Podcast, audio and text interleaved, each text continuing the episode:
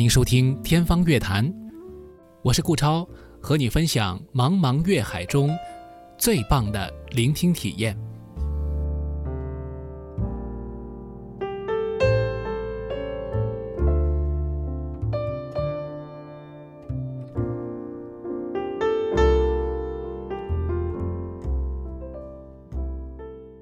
本节目与魔都电台 Radio Blog 联合制作。天方乐坛，我是顾超，很久没和大家聊音乐了。那最近呢有点忙啊，各种各样的工作，在这个疫情放开之后呢，有很多的安排。首先呢，跟大家说一句抱歉。然后呢，我们有之前很多录制的节目呢，也没有和大家及时的分享。去年年底的时候呢，我通过远程连线的方式采访到了我国非常著名的男低音歌唱家，也是在全世界的舞台上十分活跃的田浩江老师，因为他呢出了一本新书。这个书呢叫《决斗场的图兰朵》，那讲了他很多在舞台上摸爬滚打的经验，以及和世界顶尖的艺术家，包括帕瓦罗蒂啊、James Levine 这样的大师级的人物合作同台的这些宝贵的经历。那么在呃我们这次聊天的过程当中，也聊到这些话题。田浩江这一代的歌唱家能够走向世界舞台是非常不容易的。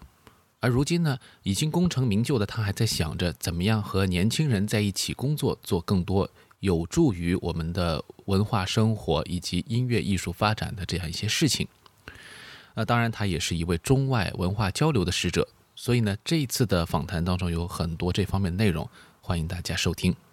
田老师，非常欢迎您来做客我的播客节目。呃，我这个节目呢叫《天方乐坛》，其实呢也挺巧的。我这个节目当时设计的这个英语的名称，也不能说英语吧，就是一个意大利语吧，Intermezzo。那因为我当时的想法就是有一点像这个歌剧院的这个中场休息，然后大家在一块聊天的那个感觉，聊聊您的这个书，也聊聊您最近的一些动态。最近的状态就是说，我们在做一个。很大的音乐会，费城和呃纽约林肯中心，我们的音乐会的名字就是唐诗的回响。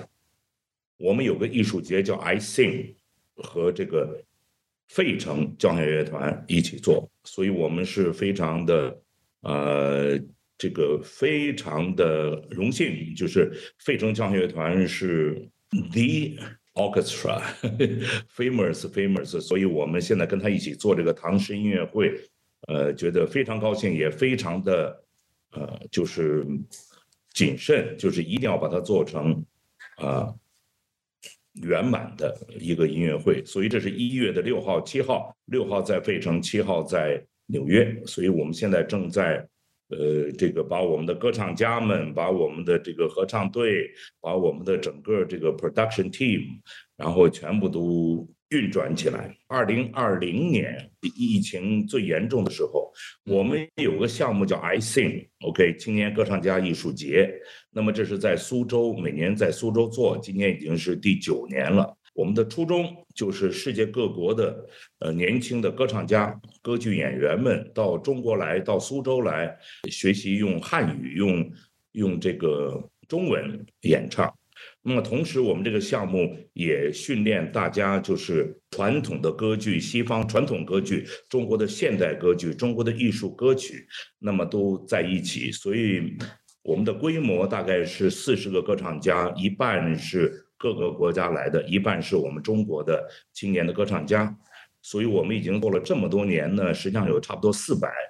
这个各个国家的歌唱家，包括我们中国的青年歌唱家来过我们这个项目，参加这个夏天为期一个月的训练。那么这个训练就包括呃传统歌剧的训练，然后歌唱的语言。呃，中文的学习是这个项目的一个核心的学习，用中文演唱艺术歌曲啦，呃，民歌啦，加上中国现代歌剧的选段，同时大家也这个有歌剧传统歌剧的，呃，这个学习咏叹调啦，二重唱啦，三重唱啦，演歌剧的片段了，呃，在苏州这个得到苏州的支持，所以我们一直做到现在。呃，这个唐诗呢是这样，二零二零年疫情这么严重，我们觉得我们做不了了这个项目，因为等于要从各国的歌唱家要来到中国，参加训练和演出嘛。那么我们就做了一个国际作曲比赛。这个作曲比赛呢，就是在网上线上，我们有呃这个初试、复试。为了什么？就是让各国的，包括我们中国的青年的作曲家，来尝试这个写为唐诗谱曲。所以我们这个做了七个月的这个项目，呃，然后是一个国际的评委，两组国际的评委初试、复试，然后我们就选出了十六首获奖的唐诗作品，呃，这个由来自七个国家的呃作曲家，我我说年轻的作曲家都是四十岁以下的这样。呃，所以很有意思。这个我们这个尝试，因为你可以看到各个国家的这些作曲家们，因为参加我们的有一百多个，呃，作曲家嘛，我们选出了十四位获奖的作品。我们还不知道什么时候可以让他们首演，因为疫情嘛。结果呢，苏州的苏州市知道，呃，就是我们我们这个作曲比赛结束，选出了优胜的作品，我们就等于是。然后苏州市就支持我们开这个呃首演音乐会和苏州交响乐团，于是我们就在苏州举行了首演，拍了一个纪录片叫《月亮与我》。当时非常激动人心的原因，就是有十位、十一位，就是各国的歌唱家。我们是费尽千辛万苦把他们请进来，办签证，一层一层的，然后这个飞机票，当时一片混乱嘛。那么和我们的十五位呃年轻的中国歌唱家，你想武汉音乐学院的年轻的学生们，这个中央民族乐团年轻的合唱这个队员们，我们一起。做了这个音乐会，那么现在就把它搬到美国首演。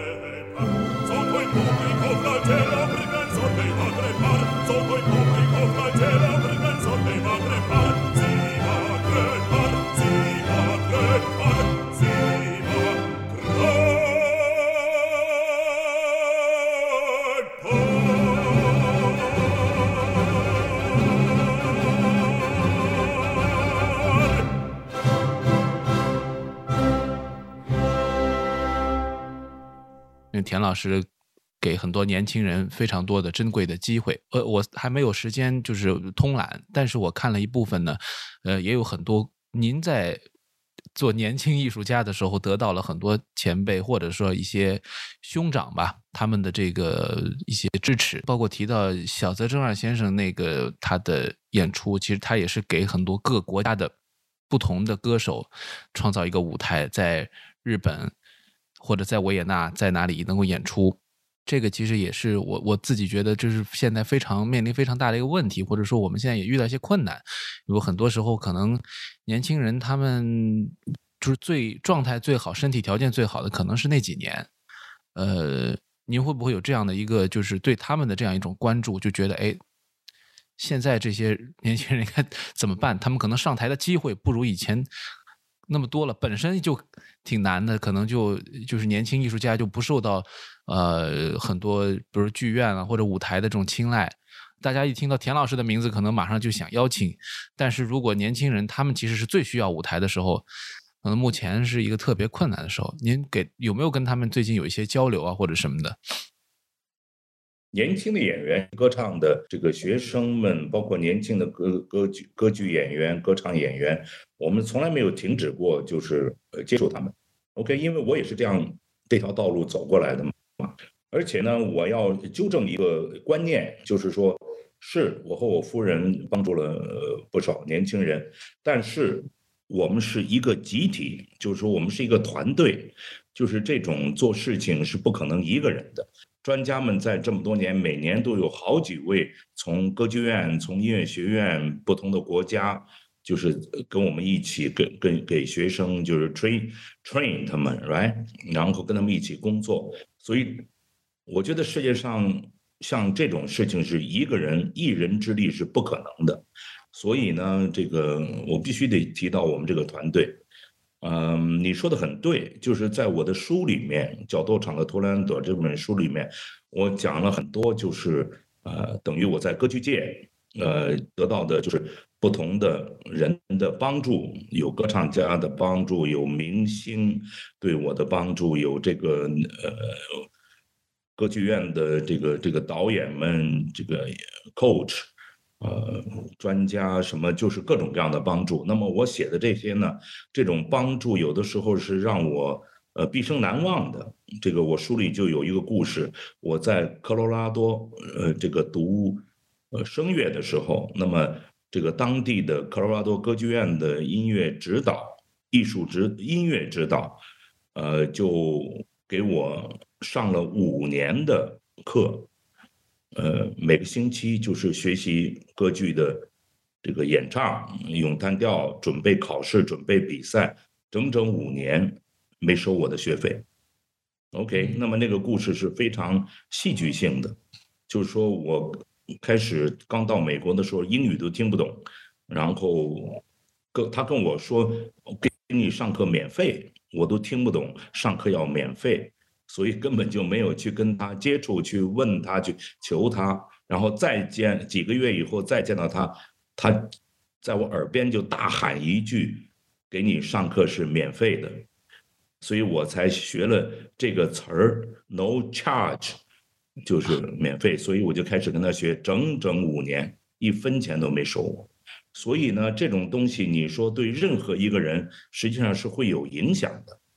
对不对？你自觉不自自觉不自觉的，你会受到这种影响。就是既然这么多人帮助你，那么你是不是有可能帮助帮助人呢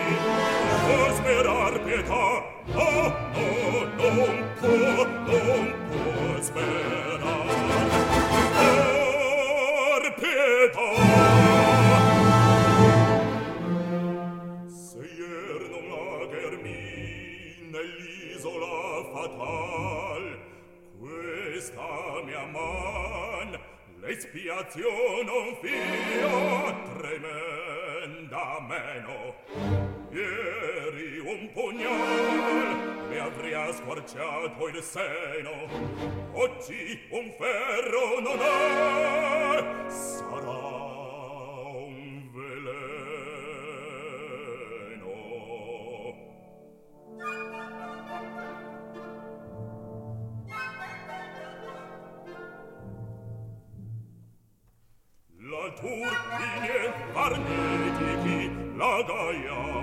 bara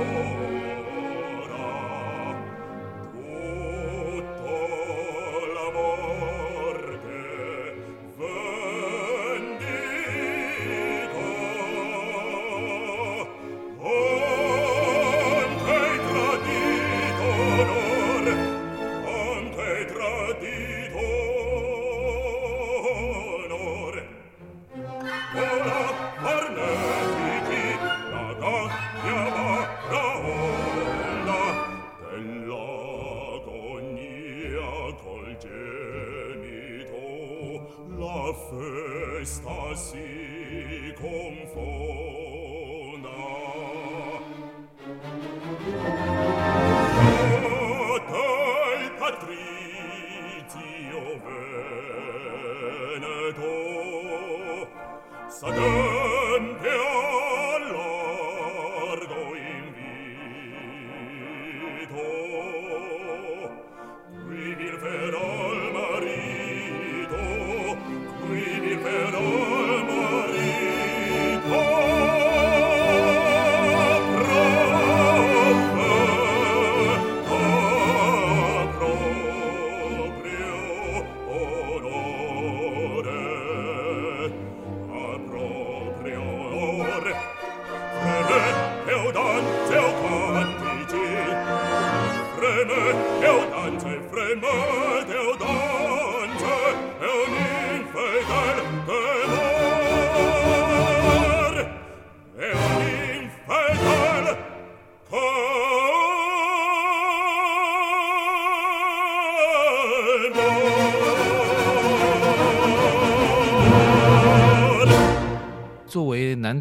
唱家，您有没有觉得您所在的这个声部啊，是不是会或者说不同的声部会不会给不同的歌唱家带来一些就是性格上的塑造？就是可能原先您也挺活泼的，但是唱低音唱多了，会不会就这个可能我也是有点好奇，就是您觉得自己的性格会不会和自己的声部有一些慢慢的就是靠近的那种感觉？你这个问题，这个。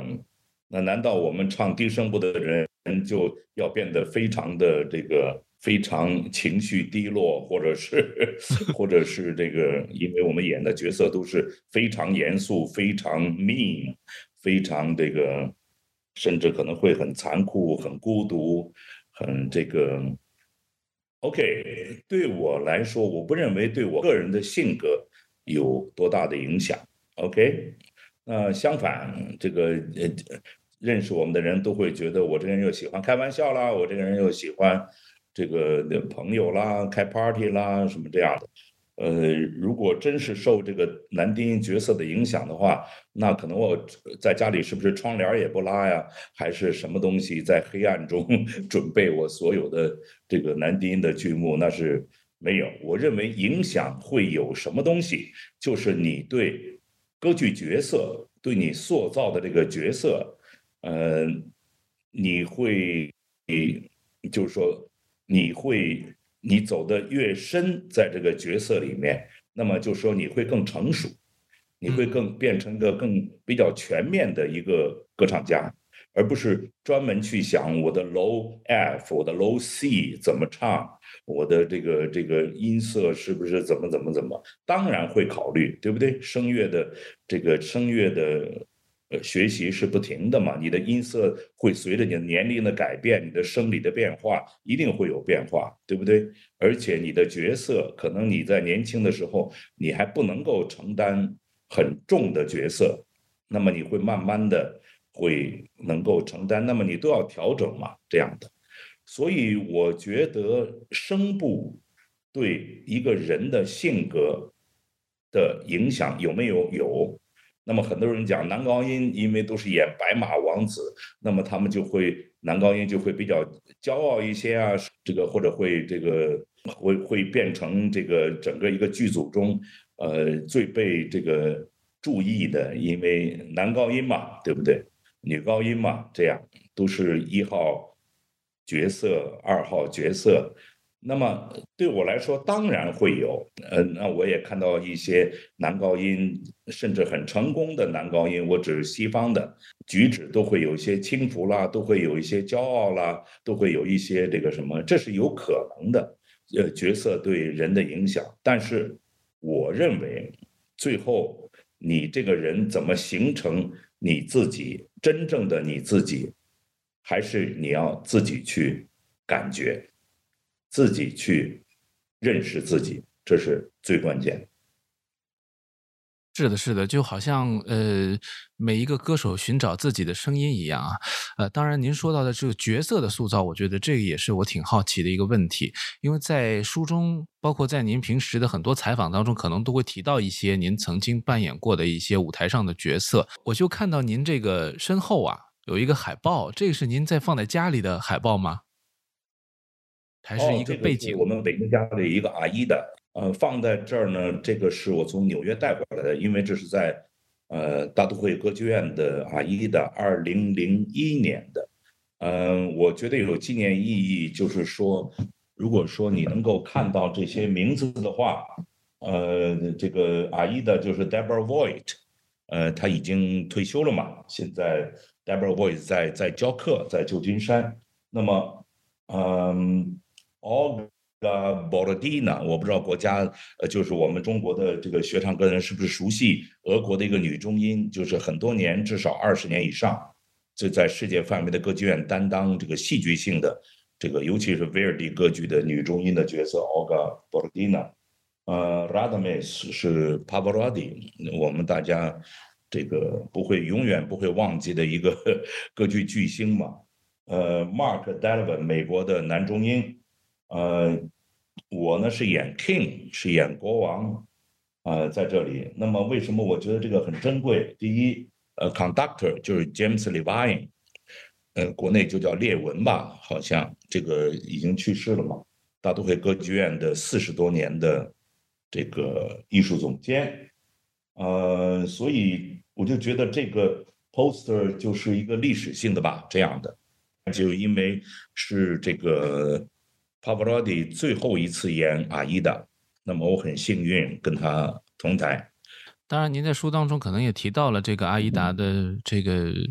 一些故事啊，呃。我觉得说到这个，其实我我比较好奇的是，因为您和 Pavarotti 是多年的这个长时间的啊交流交往共事，包括很多的文章，其实在很早的时候来说您，因为我们我觉得中国的媒体吧，就都挺喜欢就是抓一些眼球的一些词儿，比如说啊从。呃，锅炉厂到大都会，类似于这样的，我觉得也也是一种概括，但这其实并不能够说明一个歌唱家的艺术生涯，它是很容易造成误解的。但是我看到就是细节的时候，就会发现，其实每次说到就是您从最早去美国大都会看歌剧的时候，从台下仰望一个前辈，到最后和他同台，其实我觉得这个还挺梦幻的，就这种 职业生涯的这种梦幻的感觉。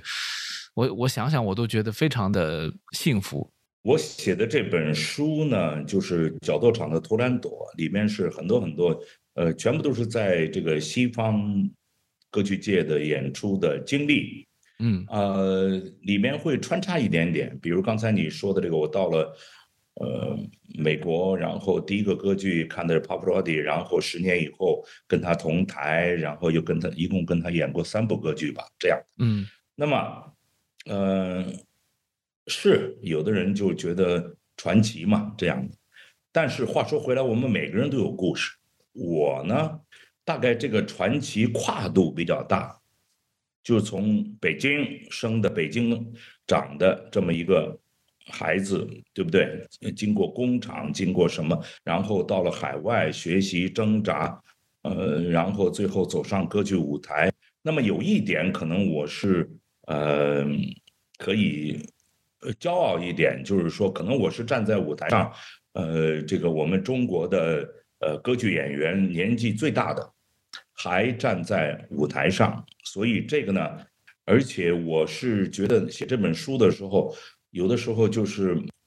打打字打字停下来了，就感叹，就觉得自己怎么会经过这样的经历，OK，接触过这样的人。因为我这本书是这样，我写了这些 super stars，OK，我也写了非常普通的人，我甚至写了我遇到的一个乞丐，OK，会唱歌剧的乞丐。那么，所以呢，我认为其实人生的经历呢，对变成一个歌唱演员，变成一个画家，变成一个写作的人，我觉得经历是非常非常非常重要的。我觉得我最幸运的就就是有这些经历。不见得是遇到谁，这个不见得是跟世界著名的指挥家工作，其实不是这样。我我觉得我的经历是很多很多触角，很多很多这个接触的，有成功的，有失败的，有痛苦的，也有就是一辈子都不会忘记的，嗯，也有就是真是拿你的话讲很幸福的。OK，嗯。怎么会有这么多经历？我无法解释，也可能就是上天就是给我的一个，就是说你得经过这些，呃，所以大家如果有有耐心看我的这本书的话，我连我怎么考试，对不对？呃，我怎么能够呃找到我的经纪人，或者我在不同的国家这样经历的。有些很多东西还没写，就是说我现在不知道，就是我我是不是要继续写我在国内的很多很多经历，我不知道，嗯，那这个经历可能更 dramatic 一些。我想深入的说一说这个帕瓦罗蒂这个事儿，因为一个歌唱家他这个活跃的时候，肯定是最被人追捧的时候。呃，老帕能够有这样一个深厚的这样一种关注度，我觉得非常的了不起。嗯，我的疑问就是说，嗯，就您看，就是他到底是一个什么样一个特别的存在，以至于，呃，就我有时候也在想，为什么我们没有第二个他？您怎么看这个他的这种独特呢？他的独特跟时代有关系，什么样的时代，坦率的说，出什么样的人。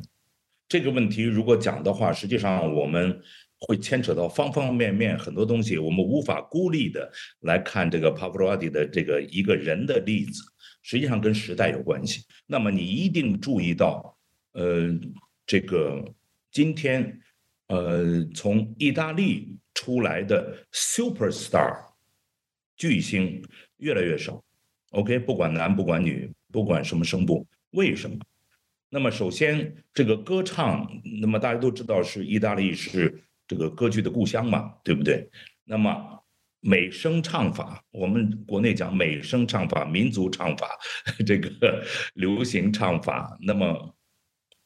美声唱法发源地也是意大利。这个传承这个字，你刚才也提到过。什么叫传承？实际上，你就就跟我们这儿学打铁，跟一师傅在那儿，师傅一点，你就一锤抡上去，然后你给师傅可能要倒一茶缸子什么茶水，然后你可能要给师傅揉揉脚，什么扫扫地。OK，传承就是跟着师傅来学手艺，美声唱法的传承就是跟着老师一点一滴的。这个不是说每个礼拜上一课，然后给老师放下几千块钱，然后你就下礼拜再来，没有这么简单的。这种学习的东西，实际上你是从老师那儿学到的，不光是声乐的技巧，可能还有曲目，还有这个表演的这个这个你的角色，然后你可能还要学老师的呃接人待物，什么他对别的这个艺术范畴的这个修养。对不对？理解。那么在意大利，你就可以想象了。你跟着老师学东西的时候，如果我们回去六十年、七十年、八十年，你可能学的东西完全不只是声乐的技巧，对不对？这个歌歌剧的范畴啊，呃，你你可能会绘画呀什么。这个我认为，首先，呃，一个比较全面修养的老师是太重要了。OK，那么我们当然。呃，可以回去追究，我也用不记得了，谁是 p a v l o t i 的老师，他是怎么学的？但是我先跟你讲，他为什么会成为一个 super star，为什么他可以给十几万人这个开独唱音乐会？他为什么可以跟 Pavarotti and Friends，跟世界最著名的流行歌星一起开音乐会？我觉得很简单的一点，他的身上聚集着是意大利。传统歌剧、美声唱法、意大利的艺术，OK，意大利的颜色、意大利的所有这些东西的影响，我认为是非常非常重要。那么今天我们回到意大利，像这种能够给你这么厚的艺术，包括技巧的老师有多少？我不知道。一定跟六十年前的老师们不一样了，就跟今天，如果你跟梅兰芳 上课，呃，这个可能也跟今天的京剧老师们不太一样。这个呢，其实不是一个老师什么样的问题，这是时代。OK，我认为这个时代，呃，实呃，实际上我们有很多话题可以谈。现在这个时代不是一个缔造巨星的时代。不管是古典还是流行，其实都有点这种感觉。呃，确实是大家可以再去继续感受吧，就不能说是一个有一个绝对的答案。不过挺有意思的就是，老帕他除了那个时代以外，他自己确实身上就有很多很多的点。呃，除了他的身形啊，他的歌声，他的音色很特别等等。呃。他有一些小故事，比如说他喜欢拿个手帕，这都成为话题。呃，他似乎好像好像还拿一个什么钉子，呃，上台，是不是有这样的？您您有见到过吗？这个都是这个都是细节了，我都给他找过弯钉子，我啊都给他找过，找过找过一个给他，因为他上台要带个旧的弯钉子嘛，用过的，所以你得到后台去，什么布景什么到处地上去找，这样 OK，所以这个这都是一个一个呃趣闻了，趣闻对对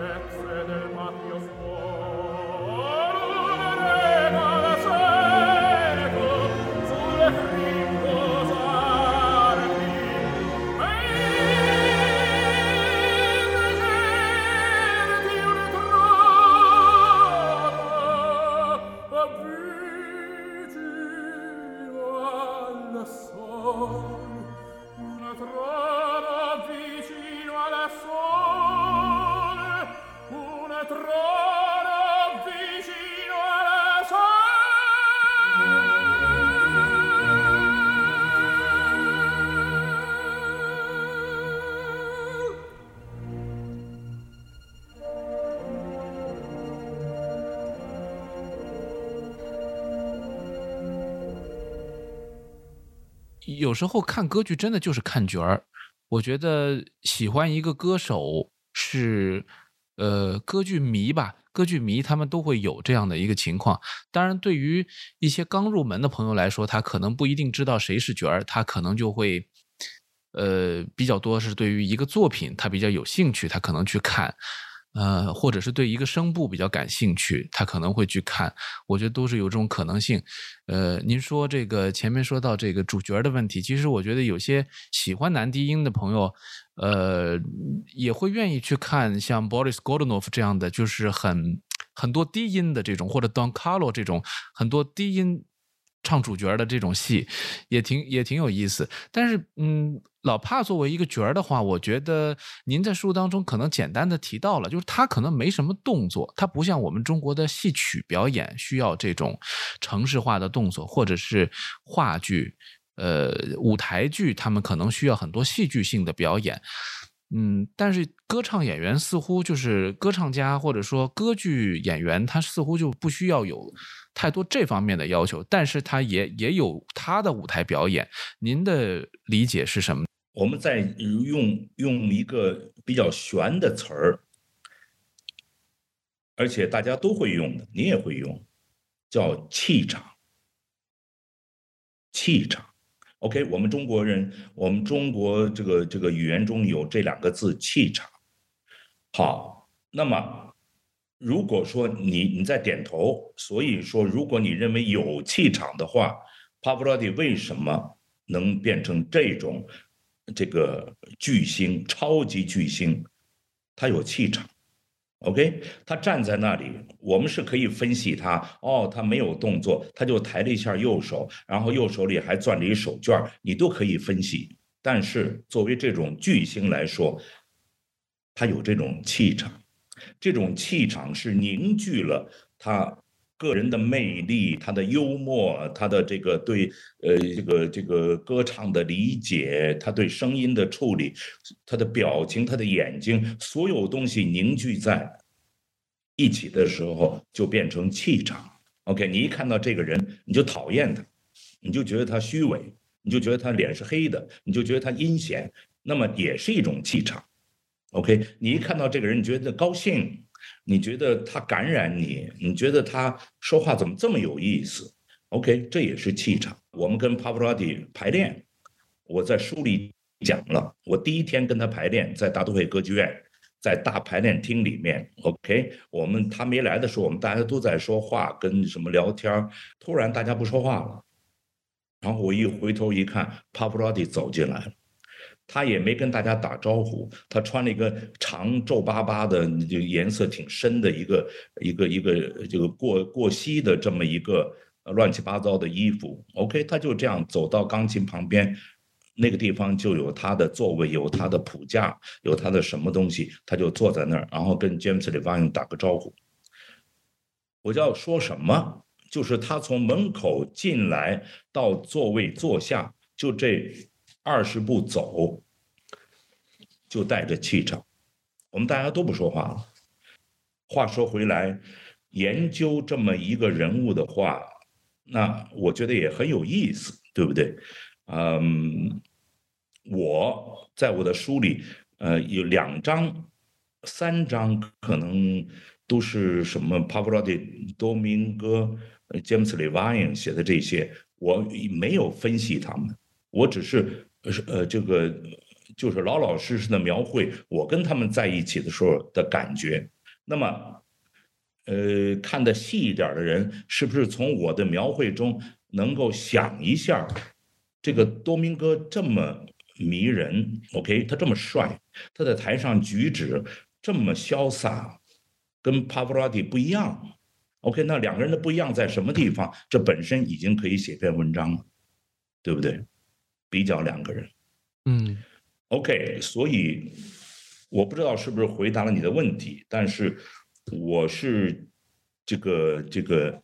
也是即将走下舞台的一个一个歌剧演员，呃，所以呢，嗯，我也一时间多的时候，我就会想的多一些，对不对？那么呃，我也觉得很有趣这个话题。呃，那么这个话题将来是不是我是不是会写第二本书？我是不是就是说会里面会有一些呃另外的角度的看法？我不知道，但是我觉得，嗯，其实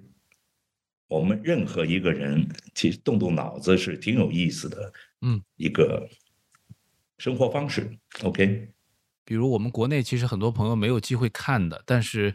呃，很多乐迷都跟我说，都非常想，就是啊，一生当中如果能看一次 James Levine 就好了啊，因为觉得他除了是一个指挥家之外，他除了这个舞台上非常的激情、非常的热情之外，他是很博学的。有很多人也知道他的，他其实也是很好的 coach，他也是很好的钢琴家，他很懂语言，很懂这个文学，呃，包括很多很多广播的知识。所以就指挥可能也是，就是他是一个算是一个楷模吧。就像您说的，就是他很既有专注的东西，也很宽广，他有非常多的涉猎。包括他自己的这种包容心也很强，他才能够在这么一个名门大都会当中，呃，掌握这个艺术部分那么长时间，就是而且给这个剧院留下很多财富。但是我还是想问问您，就是对于他的这个印象，就是最强烈的，或者说对于没看过 James Levine 的表演的朋友们，您最想分享的有没有一些就是特别想跟乐迷们可以说的说的东西？我觉得跟 James Levine 这个在一起工作，我跟他唱过八部歌剧，都是在大都会歌剧院。呃，从最小的角色一直到什么，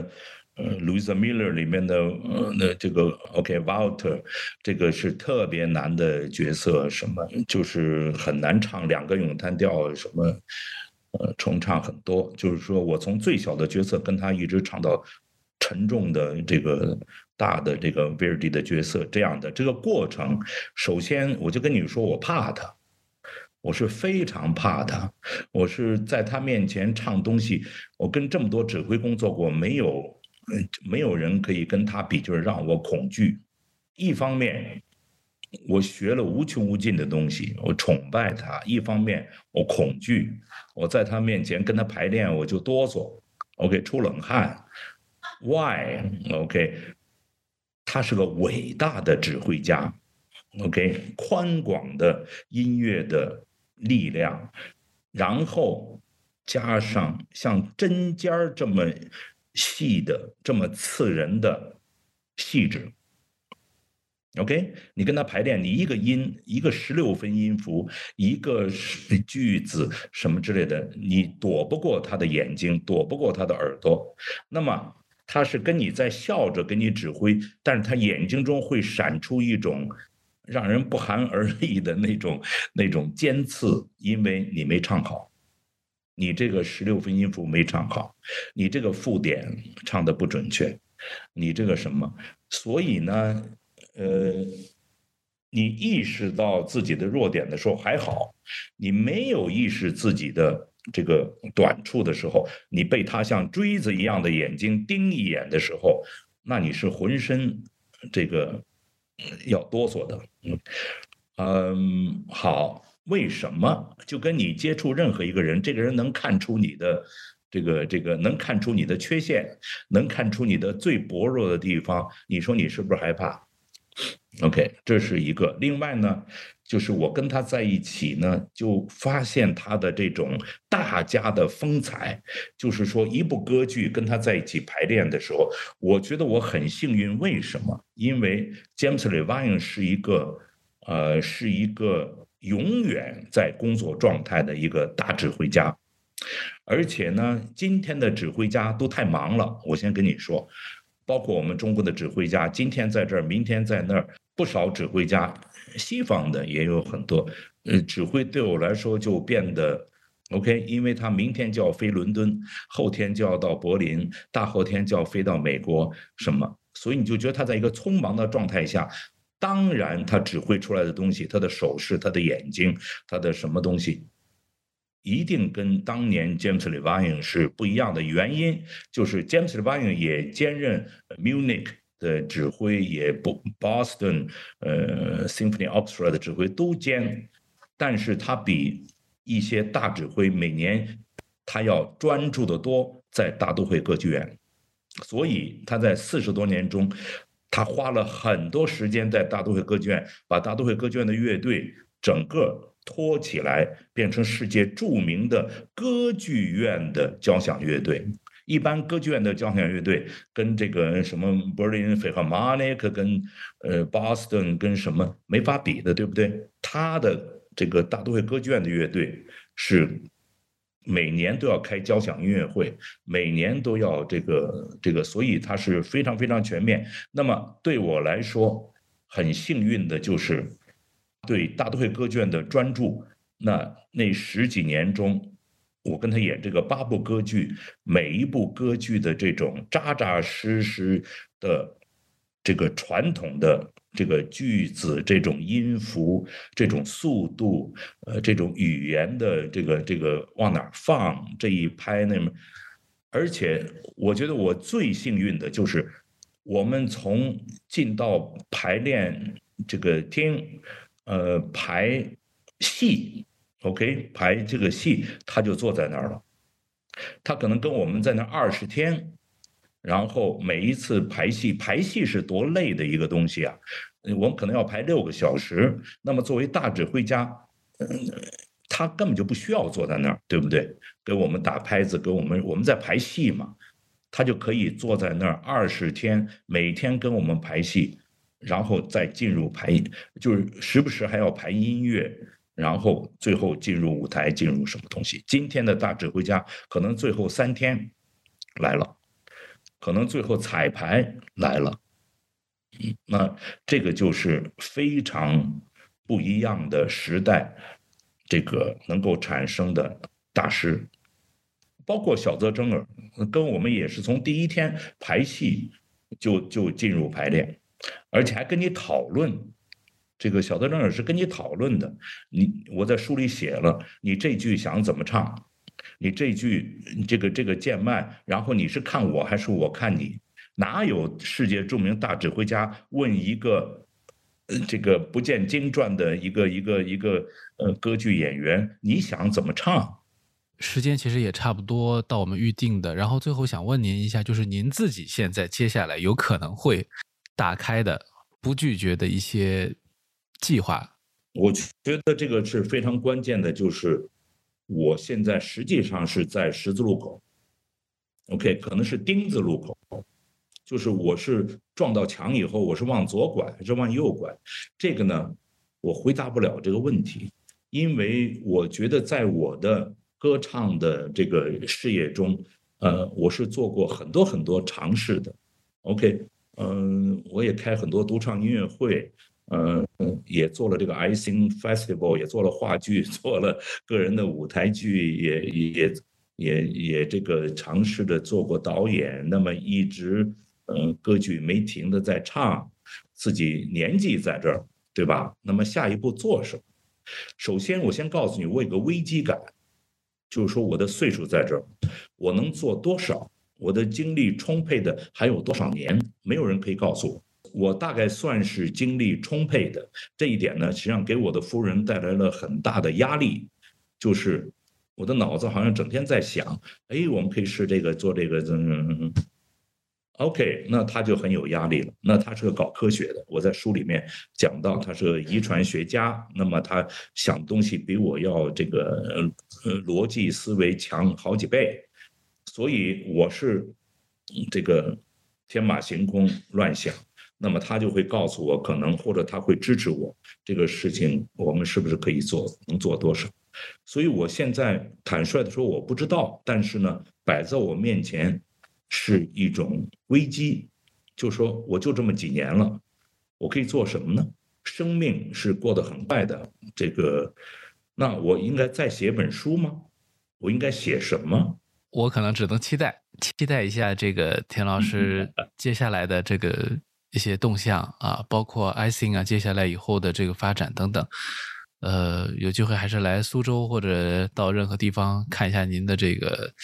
音乐节，呃，我觉得会有新的一些想法吧，到时候可以再再和您沟通。那么那个时候我们可以再做一次对话，可能有些会有些新的想法吧。OK，我也很会很关注你在想什么，你在做什么。这个也很关心关有很有意思啊，因为你提的问题都是很有意思，就是有一个 point，有一个点，有一个这个线条，这个很棒。谢谢，谢谢您。